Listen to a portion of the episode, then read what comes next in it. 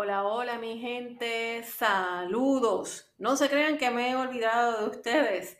Mi nombre es Lisbel Araujo y este es Back to Basics, la plataforma donde te damos consejos para tener un mejor manejo del dinero. Regresando luego de un pequeño descanso y hasta cierto punto forzoso, pues como ustedes saben, eh, los veranos para los que tenemos hijos pueden ser un poquito complicados y pues ciertamente después de un año y medio encerrados, ya no sabíamos qué más hacer con nuestros chicos. Y pues eh, viendo este último verano que ciertamente ha sido agotador, drenante y desesperante, empezamos las escuelas y para muchos de nosotros pues ya nuestros hijos empiezan en clase presencial, híbrido y pues tenemos que, ¿verdad?, sentarnos y ver cómo nos fue en este comienzo de escuela. Así que pues el episodio de hoy se lo vamos a dedicar al comienzo de escuela y cómo prepararnos, ¿verdad? Que cómo mejorar este nuevo comienzo que ciertamente puede ser un hueco en nuestras carteras, puede ser bastante costoso. Así que la primera pregunta es, ¿cómo te fue en este comienzo de escuela? Yo sé que hay es una chulería, el comienzo porque pues nuestros niños están estrenando sus uniformes, nosotros le hacemos el photoshoot el primer día de la escuela, que ya no tengo bebé, que mira qué grande está, que va para tal grado, en fin, una chulería. Pero detrás de eso, pues ciertamente nos puede dejar el bolsillo y la cuenta de banco vacía. Entre que las escuelas cambian constantemente los libros, que nos piden un listado de materiales que a veces es más grande que la misma lista de libros y ahora le tenemos que añadir desinfectantes, mascarillas, bueno, toda una historia de terror. Así que puede ser un dolor de cabeza. Así que en este episodio te voy a dar varios consejos que debes de tomar en consideración, obviamente ya para el próximo año escolar, si todavía este año pues fue un poquito complicado, ¿verdad?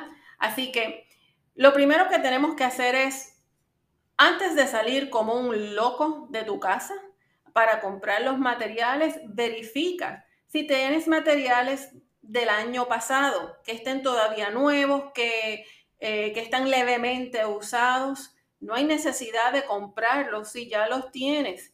Yo sé que todos queremos la chulería de todo nuevo, pero al final del día vas a terminar con una gaveta con 10 tijeras, las cuales no usas es totalmente innecesario. Así que verifica qué tienes, qué cosas puedes utilizar. A veces nos piden eh, papel de construcción, nos piden libreta, mm, hojas de argolla, y esos paquetes están todavía prácticamente nuevos. O nada más lo que utilizaron fueron dos o tres hojas. No compres otro, totalmente innecesario.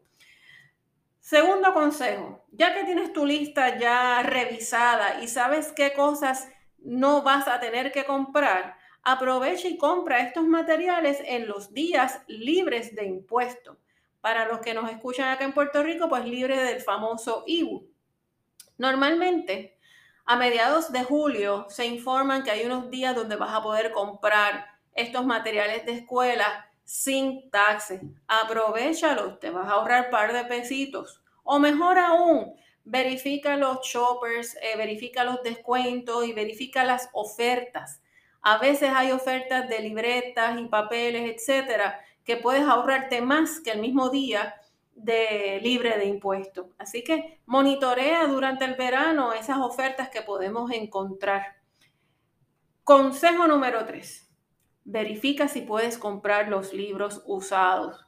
A veces tenemos la suerte que no nos cambian tan rápido los libros de un año a otro. Si tienes hermano mayor, formidable, pero en el caso, por ejemplo, como yo, que tengo hija única, pues yo me asocio con una mamá o un papá de un año mayor que el de mi hija. Y todos los años ya tenemos esa conexión, esa comunicación, que cuando nos dan la lista de los libros, pues rápido verificamos si tenemos los mismos libros para el próximo año y ya yo sé que por lo menos gran parte de esos libros los puedo comprar con descuento o a mitad de precio, ¿verdad?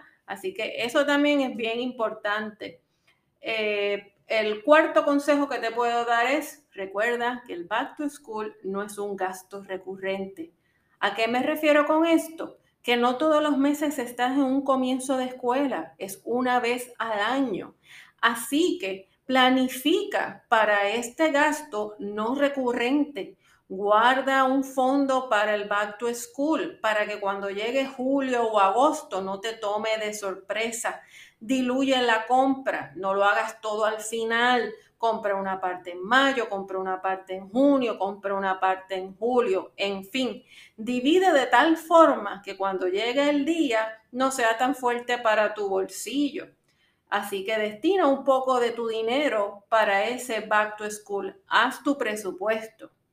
Y por último, el quinto consejo que te voy a dar es darle prioridad a lo que necesitas en vez de darle prioridad a lo que quieres tanto en el comienzo de la escuela, es importante darse cuenta y diferenciar en lo que quieres versus lo que necesitamos. Y esto, mi gente, lo tenemos que aplicar para cualquier otra etapa de nuestras vidas, de nuestra casa, carros, etcétera. Pero no le voy a dar con esa cantaleta, para eso tenemos otro episodio. Hoy nuestro enfoque es nuestros hijos y el comienzo de escuela.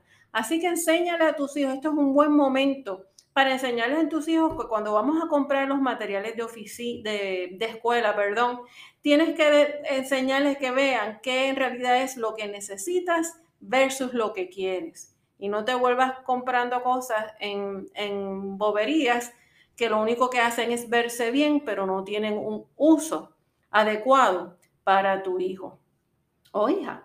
Así que si este año el Back to School te dejó loco y pelado, no dejes que el próximo año te deja igual. Recuerda que cada año que pasa las cosas se compliquen. Así que no necesitamos más dolores de cabeza, mi gente.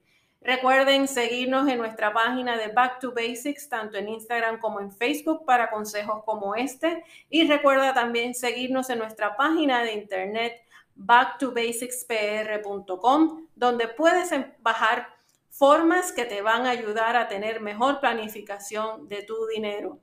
Esto es todo por hoy, mi gente. Cuídense mucho, recuerden la mascarilla, vacúnense, en fin, ya saben todo el cuento.